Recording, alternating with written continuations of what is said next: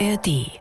Tag Leute, Dani hier. Es sind wieder zwei Wochen rum. Ihr wisst, was das heißt. Es steht wieder eine neue Herausforderung an, die ich mit Hilfe der Wissenschaft meistern will. Und ihr könnt dabei sein, zum Beispiel in der App der ARD Audiothek. Meine Challenge. Guten Morgen. Ein Podcast von MDR Wissen. Kein Bock. Als Einstieg ins Thema gucken wir uns mal meine Morgenroutine an. So, erstmal ins Bad. Mund ausspülen. Dann erstmal Wasser trinken. Duschen. So, und erstmal gemütliche Klamotten anziehen. Jetzt Küche und Wasser kochen und einen Tee machen. Bisschen Honig rein und ein bisschen Milch. So, und jetzt hinsetzen und Zeitung lesen. Ja, so verbringe ich meinen Tagesbeginn. Jeden Morgen. Ganz automatisch. Psychologen gehen davon aus, dass 30 bis 50 Prozent unserer täglichen Handlungen Routinen und Automatismen sind. Wir Menschen sind also übelst die Gewohnheitstiere. Das ist einfach praktisch für unser Gehirn, weil es so Energie spart, ja, wenn wir nicht immer bei Null anfangen und überlegen müssen, hm, was mache ich jetzt als nächstes? Aber Gehirnenergie sparen hin oder her, manche Angewohnheiten sind einfach nicht so geil. Und um genau die soll es diesmal gehen bei meiner Challenge. Schlechte Angewohnheiten loswerden. Also an der Stelle sprechen Sie, denke ich, die Eintrittskarte an.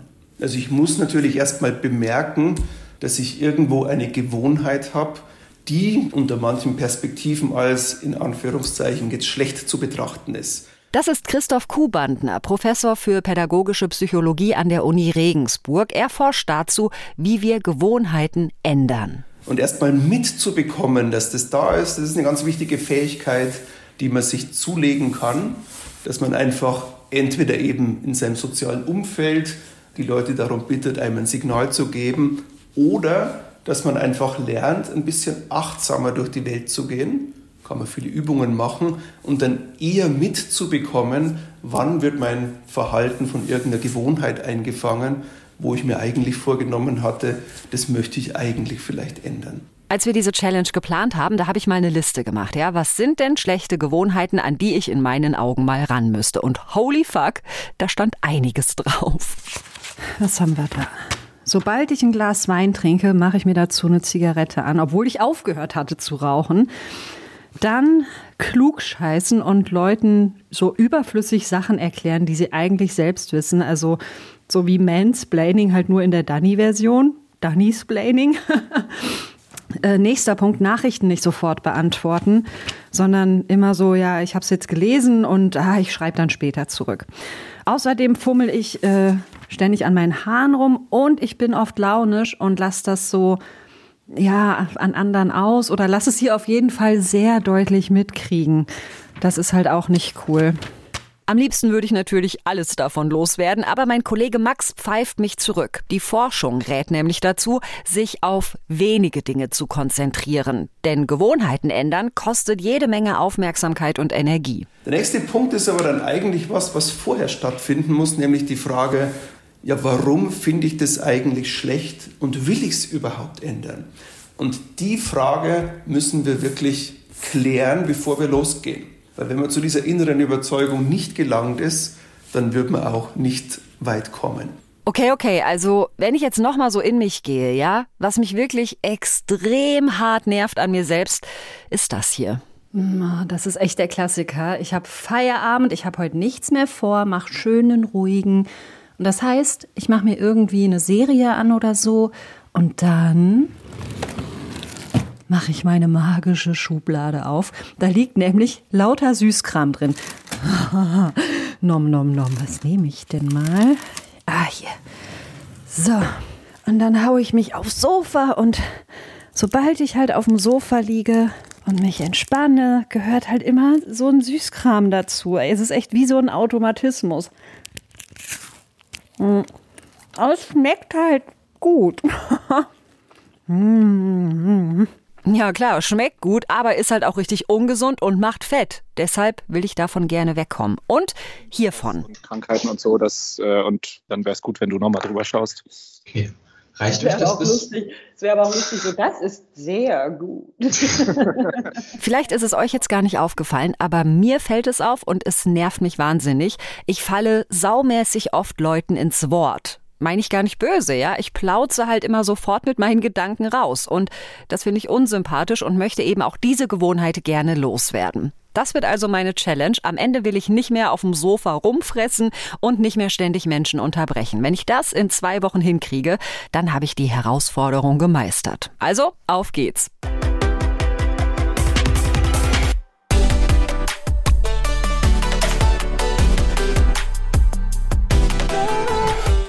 Beides, sowohl meine Süßkramfresserei als auch das Leute unterbrechen, sind Dinge, die mir schon seit Jahren an mir selbst auf den Sack gehen und wo ich auch schon mehrmals versucht habe, gegenzusteuern, aber halt erfolglos. So, jetzt mache ich diese Challenge. Da habe ich natürlich noch mal eine schöne Schippe extra Motivation, denn ich will das Ganze natürlich schaffen. Aber wie mache ich das denn jetzt am besten, Herr Kuhbandner? Dann kommen wir zum Handwerkszeug, das ich dazu brauche. Und wie vorhin schon gesagt, jedes Verhalten, das in so einer Gewohnheit sich abzeichnet, das machen wir ja nicht irgendwie zufällig, sondern das hat einen gewissen Grund. Und diesen Grund müssen wir sozusagen finden. Und das ist oft ganz schwer zu sehen, weil Gewohnheiten oft so laufen, wir haben irgendwo irgendeine Art von Schlüsselreiz in der Umgebung und der löst diese Gewohnheit aus. Und das ist oft ganz schwer zu sehen, weil ich oft gar nicht recht weiß, was sind eigentlich meine Schlüsselreize und warum verhalte ich mich so. Ja, krass, das habe ich mir nie so richtig bewusst gemacht, ja, dass das Ganze so ein bisschen in Richtung eines klassischen Reizreaktionsschemas gehen kann. Die Couch ist der Schlüsselreiz und meine Reaktion ist, ah ja, dazu gehört für mich Schokolade. Also, ich kann von zwei Richtungen an so eine schlechte Gewohnheit rangehen. Einmal von innen, so, ja, warum mache ich das? Was ist mein Bedürfnis, mein Ziel, was auch immer. Im Fall mit der Schokolade ist es recht simpel zu sehen. Das ist dieses alte evolutionäre Bedürfnis, dass wir uns Süßigkeiten reinhauen wollen für kommende Mangelperioden, was heutzutage irrelevant ist, aber evolutionäre Dinge ändern sich nicht so leicht im Maßstab von vielleicht 10.000 Jahren oder so. Okay, also bin ich da jetzt halt einfach meinem inneren Urmenschen ausgeliefert? Nee, sagt Christoph Kubantner, es lohnt sich schon da noch ein bisschen mehr, ich sag mal, Inventur zu machen bei mir selbst. Zum Beispiel ist das Schokoladeessen bei mir einfach total verbunden mit Feierabend, Entspannung, Belohnung nach einem harten Tag. Das ist die Erkundung der Innenwelt. Und dann habe ich eine Möglichkeit, das zu ändern. Wenn ich mein Bedürfnis kenne, dann habe ich eine Chance zu sagen, gibt es denn Verhaltensweisen, die dieses Bedürfnis auch erfüllen, aber mit sozusagen weniger schlechten Nebenwirkungen für all meine anderen Bedürfnisse. Da spricht Christoph Kubantner was ganz, ganz Wichtiges an. Wir haben ja verschiedene Bedürfnisse gleichzeitig, ja? Nehmen wir zum Beispiel jetzt bei mir Bedürfnis A, ich möchte gesund sein und wäre gern ein bisschen schlanker. Bedürfnis B, ich habe Bock auf was Süßes und will mich belohnen und es mir gut gehen lassen und deshalb jetzt diesen Schokoriegel wegfratzen und danach direkt noch ein. Und weil Impulskontrolle noch nie meine Stärke war, gewinnt halt meistens der Schokoriegel. Da hat aber ja jetzt auch schon ein Tipp drin gesteckt, ja? Kann ich dieses Bedürfnis vielleicht auch anders erfüllen? Das probiere ich direkt am ersten Abend meiner Challenge aus. So Leute, statt Schokozeug gibt's heute hier so ein kleines Schälchen mit äh, Obst, mit Apfel und Pflaum.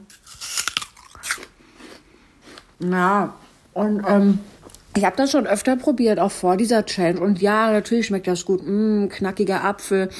Aber mein Gehirn ist die ganze Zeit so, ja, Dani, ich merke ganz genau, dass du mich hier verarschen willst. Also, ich ziehe das hier jetzt durch mit dem Obst. Es fühlt sich aber nicht so befriedigend an. Und ich schiele schon immer mal wieder so, so rüber zu meiner Süßkram-Schublade. Es ist so.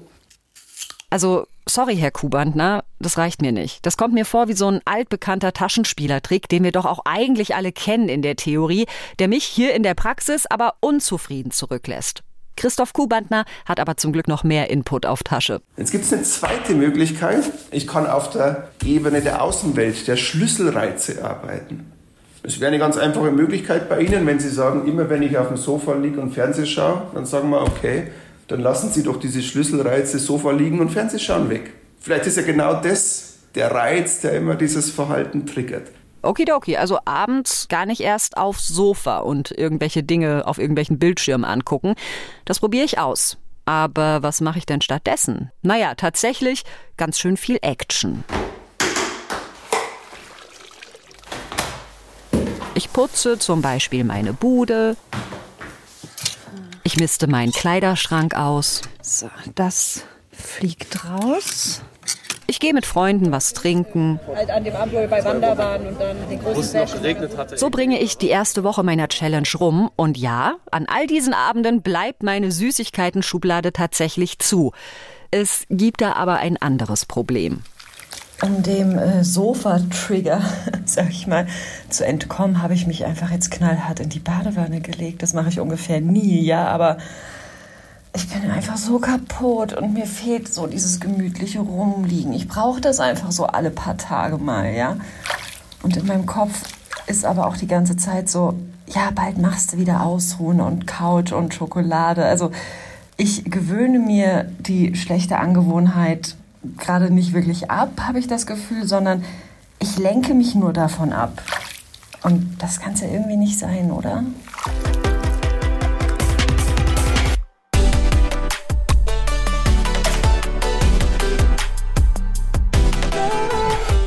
Wisst ihr, vielleicht bin ich auch ein bisschen zu hart mit mir selbst. Also was man leider oft auch sieht, ist, dass Personen, wenn sie neue Gewohnheiten einspielen wollen, das so als ein, ein Alles- oder Nichts-Spiel verstehen. So entweder ich schaffe es jetzt komplett rüber zu wechseln und dann auch für immer dabei zu bleiben und habe keinen Rückfall oder ich scheitere grandios und gebe auf. Oh ja, erwischt. Genau so eine Person bin ich. Entweder 100 Prozent oder das große frustrierte Hinschmeißen. Der Mann, den ihr da gerade gehört habt, ist Wilhelm Hofmann, Professor für Sozialpsychologie an der Ruhr-Universität Bochum. Da forscht er unter anderem zum Thema Selbstkontrolle. Ich glaube, ganz wichtig ist auch hier so eine ja, menschliche realistische Herangehensweise. Natürlich sind die allerwenigsten Menschen so perfekt in der Hinsicht, dass sie das quasi von einem Tag auf den anderen ähm, schaffen und keine Rückfälle erleben oder auch keine Gedanken dann mehr empfinden, äh, keine Verlangensgefühle mehr empfinden an die alte Gewohnheit. Das wäre ja auch äh, das extrem unwahrscheinlich aus der Perspektive, wie das Gehirn aufgebaut ist und warum wir überhaupt Gewohnheiten haben. Ja, denn unser Gehirn liebt Gewohnheiten, weil die ihm eben beim Energiesparen helfen. Und deshalb klammert es sich so sehr daran fest. Ich merke das auch selbst ganz deutlich. Hallo, meine kleine geliebte Schokoschatztruhe. Ey, über eine Woche habe ich hier nichts von angerührt, ja, nichts und habe auch sonst nichts genascht, irgendwie so auf Arbeit oder so. Also ich glaube, es klingt voll traurig, aber ich glaube, so eine lange Strecke ohne Süßkram hatte ich in meinem ganzen Leben noch nicht. Aber ich mache das besser schnell wieder zu, bevor ich mir doch noch was kralle. Ein bisschen schäme ich mich auch, das hier so zu erzählen, ja, wie addicted ich irgendwie bin, wenn es um Süßkram geht. Und dass ich irgendwie so eine Challenge brauche, um da mal die Finger von zu lassen. Also das wirkt, finde ich, so erbärmlich und so willensschwach. Dabei wäre ich so gern eine coole, starke und konsequente Person, die sowas einfach durchzieht. Auch ohne, dass sie einen Podcast drüber macht. Das ist, glaube ich, genau dieses Problem, das uns auch immer vielleicht wiedergespiegelt wird. Teilweise ist die Forschung auch mit schuld aber auch viele ähm, Selbsthilfebücher, das alles nur vom Willen abhängt und wir einfach nur stark genug sein müssen. Die neuere Selbstkontrollforschung kommt eben genau zu dem Punkt, dass Selbstkontrolle nicht so sehr in der Willensstärke oder in irgendeiner Form von Willenskraft besteht und dieser Fähigkeit, dann Impulse zu inhibieren in dem Moment der Versuchung, sondern dass es vielmehr darauf ankommt, ein kluges äh, Repertoire von Strategien aufzubauen, die vorausschauend sind und die dann dafür sorgen, dass wir erst gar nicht so stark in Versuchung geraten oder sollten wir in Versuchung geraten, nicht unbedingt die problematischen Verhaltensoptionen unmittelbar zur Verfügung haben, die zur Ausführung der Gewohnheit führen würden. Wilhelm Hofmann sagt also, die Challenge ist nicht oder nicht nur einen starken Willen zu haben, sondern die Challenge ist auch ganz viel Voraussetzungen schaffen, damit ich meine Willenskraft gar nicht erst strapazieren muss. Genau. Also wir sind ja in dem Bereich der Selbstkontrollforschung hier auch.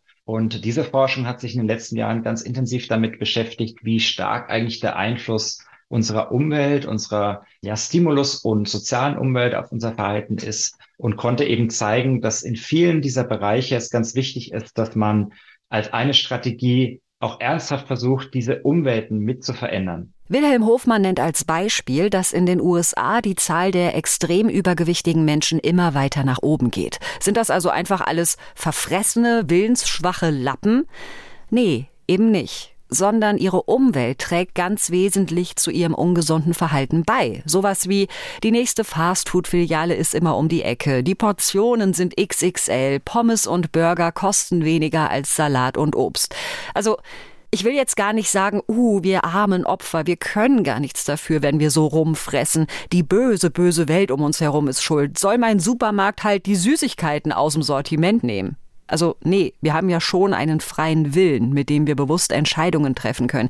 Aber ich finde die Perspektive, die Hofmann da aufmacht, saumäßig interessant. Denn die Frage, inwiefern unsere Lebenswelten gute oder schlechte Gewohnheiten fördern, die ist ja eindeutig politisch. Und die Schuld für schlechte Gewohnheiten ausschließlich bei mir selbst zu suchen, greift zu kurz. So, was heißt all das jetzt für mich?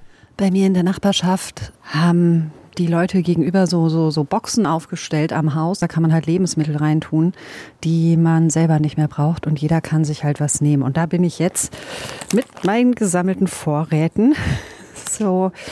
Okay, das versuche ich mal, dieses Ändern meiner Umwelt. Genauer, ich ändere meine Wohnung und zwar hin zu einer Wohnung, in der nicht lauter Süßigkeiten in der Schublade lauern.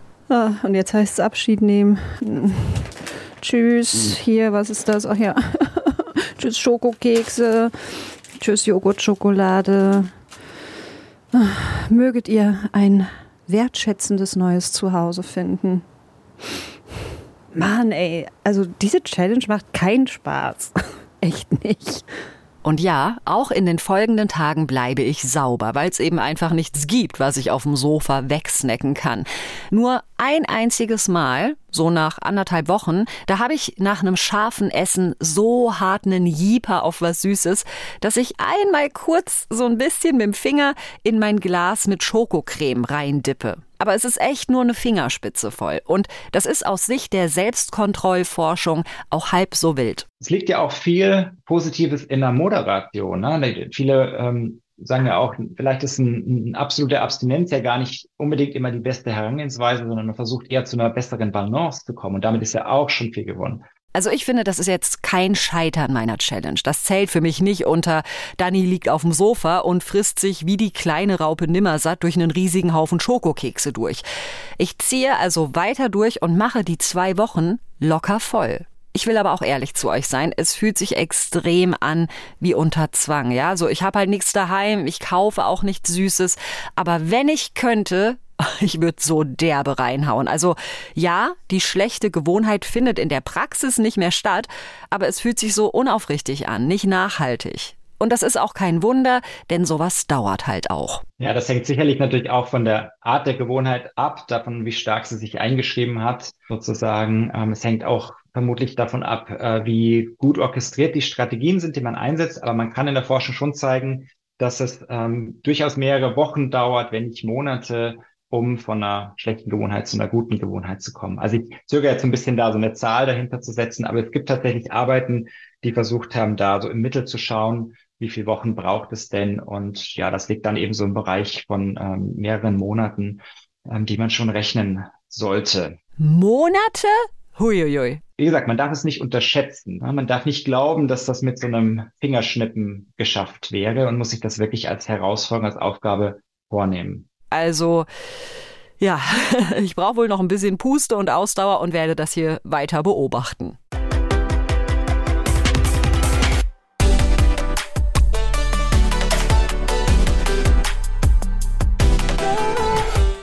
Es gibt aber ja auch noch eine andere Baustelle, an der ich arbeiten will bei dieser Challenge und dafür spulen wir nochmal zurück zum Anfang. Ich will ja auch anderen Leuten nicht mehr so oft ins Wort fallen. Das ist der zweite Quest, parallel zu meinem Süßkramentzug. Und das wird, glaube ich, die schwierigere Kiste, weil es irgendwie automatischer und schneller abgeht, als ich hole mir einen Schokoriegel und esse den. Die Neurowissenschaft zeigt auch, wenn wir Gewohnheiten ausführen, dann sind da andere Netzwerke in unserem Gehirn aktiv, als wenn wir eine bewusste Entscheidung treffen. Alles, was Gewohnheit ist, flutscht uns irgendwie so durch, ohne dass wir richtig nachdenken. Und deshalb kann ich mir gerade nur ganz schwer vorstellen, wie ich diese schlechte Angewohnheit in den Griff kriegen soll, weil ich eben gar nicht richtig mitschneide, wenn das passiert und erst hinterher merke, oh Mann, Schmidden, da warst du echt wieder zu laut, zu forsch, zu vorschnell wenn man das als schlecht empfindet, dass man anderen ins Wort fällt, dass man sich vielleicht auch sozusagen nochmal zurücktritt vor solchen Situationen, für sich nochmal überlegt, was ist denn eigentlich Kommunikation und welche Ebenen schwingen da jeweils mit. Und dann sind wir wieder beim Thema Achtsamkeit, dass man im Moment die Achtsamkeit immer wieder übt, sozusagen auf den verschiedenen Ebenen unterwegs zu sein. Christoph Kubantner nochmal, der pädagogische Psychologe von der Uni Regensburg. Und ich denke mir so, okay, weißt du was? Um da überhaupt mal eine Kontrolle reinzukriegen, zähle ich jetzt einfach immer kurz bis drei, bevor ich was sage. Und in diesen zwei Sekunden oder so setzt dann hoffentlich mein Denken ein und verhindert, dass ich jemandem ins Wort falle. Den Automatismus durchbrechen finde ich eine super Strategie. Ich nehme mir das ganz fest vor und teste es am Anfang meiner Challenge direkt abends aus, als ich mit Freunden im Restaurant zusammensitze. Kannst du die Challenge auf, auf nächsten Sommer verschieben? Ja, und was passiert? Ich ziehe das für ungefähr fünf Minuten durch und dann denke ich schon wieder nicht mehr dran und falle in meine alten Automatismen zurück. Das habe ich auch. Auf so jeden Ausschnitt Kilometer gibt es ja, ja. keinen Wasserausschank, Geil. sondern eine Weinverkostung. Du läufst von Weinstand zu Weinstand. Es geht bei diesem Achtsamkeitsding halt um mehr. Eben nicht nur mal kurz innehalten, um mir die Gelegenheit zu geben, mich zu zügeln, sondern ich muss halt wieder Inventur machen. Ich muss ergründen, was mache ich da und vor allem, warum mache ich das? Welches Bedürfnis erfülle ich mir damit, dass ich ständig reinplauze, wenn jemand was erzählt? Darauf eine Antwort zu finden, ist gar nicht so einfach wie bei der Schokolade. Ich habe da jetzt echt eine ganze Zeit drauf rumgedacht und ich bin zu zwei Schlüssen gekommen. Erstens, ich habe das Bedürfnis, gehört und gesehen zu werden. Und anscheinend denke ich, dass das nicht passiert, wenn ich nicht viel und laut und vor allem dazwischen rede. Und ich habe auch noch eine zweite Idee. Vielleicht spielt da auch ein tiefes Bedürfnis nach Wertschätzung rein. Also, das haben wir ja erstmal alle, ne? Und mein Selbstbild ist, wenn mich jemand mag, dann liegt das an dem, was ich sage. Denn darüber hinaus habe ich einfach nicht so viel zu bieten. Also jetzt mal überspitzt ausgedrückt, ja? Ich habe keine besonderen Skills. Ich kenne mich nicht mit irgendwas richtig gut aus. Ich bin nicht gerade attraktiv. Also muss ich möglichst viel reden, um möglichst viel Zuneigung zu kassieren. Und gleichzeitig will ich aber keine Person sein, die ständig laut rumlabert und andere unterbricht. Also mit meinem Verhalten fahre ich meinem Bedürfnis nach gemocht werden ja volle Pocke in die Parade. Das ist doch total dumm und ergibt doch auch gar keinen Sinn. Ja sagt Christoph Kubantner, das mit unseren Bedürfnissen ist auch manchmal einfach kompliziert. Achtung, Konzentration jetzt bitte. Und jetzt haben wir eine andere Ebene, wie man Bedürfnisse in den Griff kriegen kann, nämlich zum Beispiel durch Kompensation. Das heißt, es ist für meinen Organismus unangenehm, wenn ein Bedürfnis nicht erfüllt wird, aber ich kann mich zum Beispiel davon ablenken, indem ich ein anderes Bedürfnis hochfahre, nur noch mit dieser psychischen Brille auf meine Welt da draußen schaue, nur noch das erfülle und dann kriege ich es im Alltag gar nicht mit, dass meine Psyche in Wirklichkeit völlig in Schieflage geraten ist.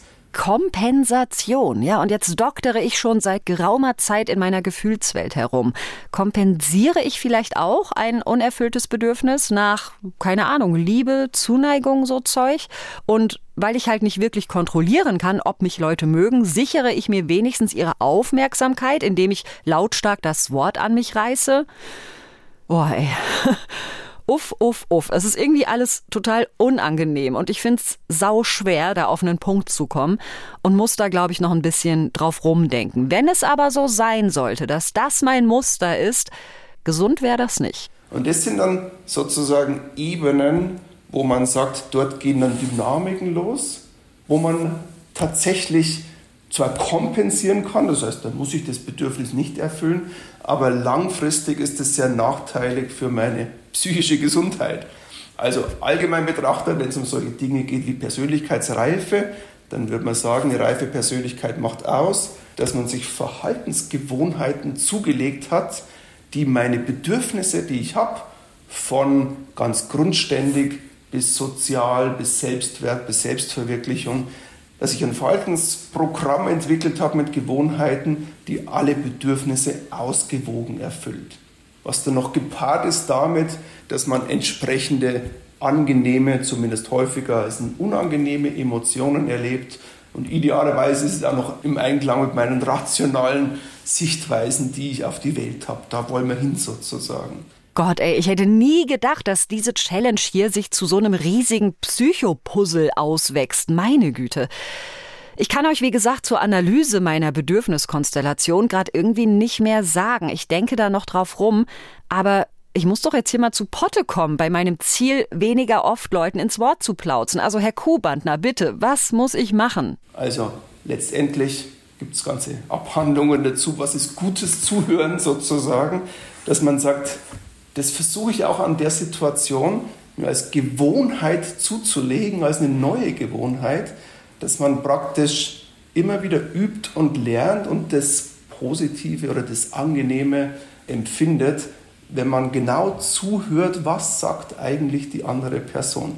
Dann legen wir uns eine zweite Gewohnheit zu in dieser Situation und dann kommen wir langsam wohin, wo man sagen, das wäre vielleicht an sich so ein Ziel als reife Persönlichkeit.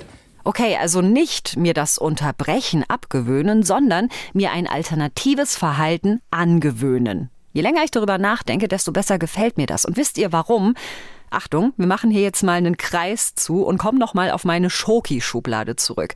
Da fahre ich nämlich genau diese Strategie schon. Und ich rede jetzt nicht davon, dass ich Obst statt Süßkram esse, das hat für mich ja nicht funktioniert, aber ich gehe neuerdings regelmäßig laufen. Das ist ähm, für eine andere Challenge, die demnächst kommt. Abonniert uns also gern, dann verpasst ihr die nicht. Ja, und seit ich das mache, ja, nach Feierabend nicht aufs Sofa, sondern in die Laufschuhe, ist das zu meiner Feierabendbelohnung geworden. Und selbst wenn ich danach auf dem Sofa rumschimmel, habe ich nicht mehr so dieses Naschbedürfnis. Also keine Ahnung, ob das jetzt so bleibt, aber vielleicht ist mir hier innerhalb von zwei Wochen genau das gelungen, eine schlechte Angewohnheit durch eine bessere ersetzen. Oh Gott, das ist ganz schön geil. Und dann klappt es ja vielleicht auch beim Leute unterbrechen, dass ich mir stattdessen angewöhne, einfach voll die gute Zuhörerin zu sein. Die hat im Proberaum bei sich, das ist ja so ein großes Haus. Und da ist große Veranstaltung irgendwie. Mhm. Und äh, da weiß ich noch nicht. Ich glaube tatsächlich einen Unterschied zu bemerken. Also es fühlt sich zumindest so an, dass ich da bei meinem Kumpel weniger reingrätsche und mehr auf ihn eingehe. Nein, ich habe gesagt, ich muss gucken. Okay. Na, also wir kriegen Liste, kriegen wir hin. Das muss, muss ich halt nur wissen. Ja, und wisst ihr was? Am Ende frage ich meinen Kumpel so, ey, ist dir heute eigentlich irgendwas aufgefallen an mir? Und er so, nö.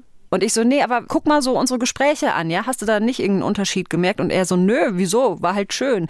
Und ich so, ey, Junge, ich bin dir nie ins Wort gefallen. Ich habe dir voll gut zugehört. Und er so, hä, das machst du doch sonst auch. Und ich stehe da nach diesem ganzen Bedürfnis-Inventur-Brainfuck und denke, Entschuldigung, bitte was? Also, was soll das denn jetzt? Das Einfachste wäre, wenn Sie, keine Ahnung, im Bekanntenkreis oder einfach so mal eine kleine Umfrage starten, finden das Personen gut, finden das Personen schlecht, dann würde ich mal darauf tippen, dass es nicht so ein klares Bild ergibt, sondern hier auch eine gewisse Unterschiedlichkeit da ist, wo manche Personen sagen, das ist eine Stärke, vielleicht sogar eine bestimmte Persönlichkeitseigenschaft, und manche Personen sagen, das ist vielleicht auch eine Schwäche.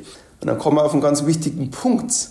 Letztendlich, solange man nicht selber beeinträchtigt ist durch gewisse Verhaltensgewohnheiten eben auf anderen Ebenen, dann steht und fällt, ob was gut oder schlecht ist, mit dem Kontext, in dem man sich bewegt. Also eine Gewohnheit, die mich an mir selbst nervt, kriegen andere vielleicht gar nicht mit oder kriegen sie mit, finden sie aber total positiv. Tatsächlich habe ich dann auch noch zwei, drei Freundinnen und Freunde gefragt, so, du, ich fall schon oft anderen Menschen ins Wort, oder? Und die Range der Antworten, die ging von, nö, ich nehme das überhaupt nicht so wahr, bis hin zu, ja, du machst das manchmal, aber ich finde es total gut, weil das zeigt mir, dass du im Gespräch voll mitgehst. Das klingt natürlich gar nicht übel, aber ja, ich finde diese Gewohnheit halt trotzdem scheiße. Einfach so vor mir selbst. Ich möchte gern cooler sein, bedachter, rücksichtsvoller. Offenbar gehen da Selbst- und Fremdwahrnehmung einfach auseinander. Aber ja, ich möchte dieses Ziel noch nicht loslassen.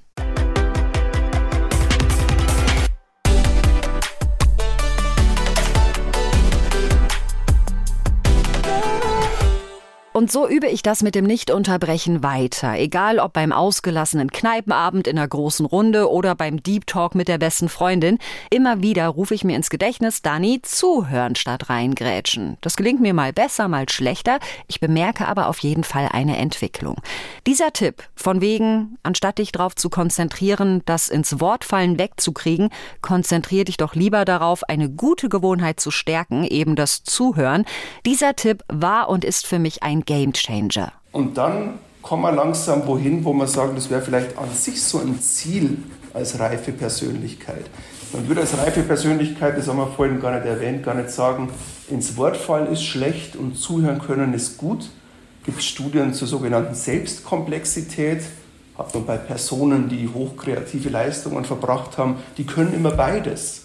Die können ins Wort fallen, die können aber auch super zuhören je nachdem, was gerade in der Situation angebracht ist. Und solche zweiten Gewohnheiten kann man sich dann zulegen und dann hat man einen ganz anderen Werkzeugkoffer dabei und wird zum Beispiel in solchen Kommunikationen mit der Zeit ganz anders äh, agieren können.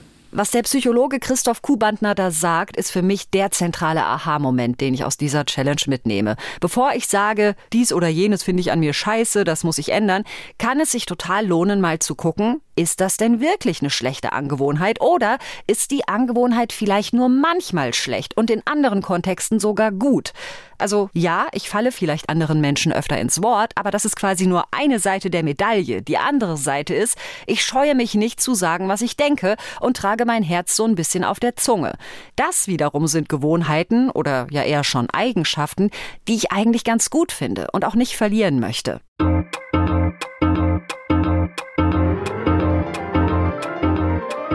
Was heißt denn all das jetzt für meine Challenge? Also, ich habe wirklich keine Schokolade auf dem Sofa gefratzt seit Challenge-Start. Das sind inzwischen schon über zwei Wochen. Also, hey, wahoo, Applaus für mich.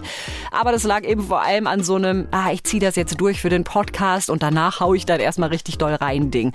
Und ich habe es echt auch geschafft, andere seltener zu unterbrechen. Also Challenge geschafft. Für den Moment. Wie nachhaltig diese Verhaltensänderungen wirklich sind, das werde ich halt erst in Zukunft sehen. Denn schlechte Gewohnheiten ablegen braucht Zeit. Stellt euch das Gehirn vor wie so eine Landkarte, ja? Über Jahre oder sogar Jahrzehnte haben wir da bestimmte Pfade immer wieder, immer weiter ausgebaut und breit getreten. Diese Pfade zu verlassen und stattdessen einen neuen Trampelpfad zu begehen, braucht wahnsinnig viel Aufmerksamkeit, Motivation und Zeit. Aber es macht auch ein bisschen Spaß, vor allem wenn man merkt, ey, das funktioniert ja hey, auch mit 36 kann ich mich noch verändern und weiterentwickeln. Und das ist richtig, richtig schön. Dank für diese schöne Erfahrung geht raus an Max Fallert, Thomas Jehn, Matthias Vorndran und Carsten Möbius, das Team hinter dieser Folge. Und nochmal eine andere Perspektive auf das Thema hört ihr im Podcast von Macken und Marotten, wie wir unsere schrägen Gewohnheiten pflegen, von SWR2 Leben. Zu finden in der ARD Audiothek und da treffen auch wir uns wieder. Deal? Ich freue mich drauf. Und wenn bis dahin was ist, schreibt uns gerne Mail an challenge.mdr.de. Bis bald. Tschüss. Das war Meine Challenge, ein Podcast von MDR Wissen.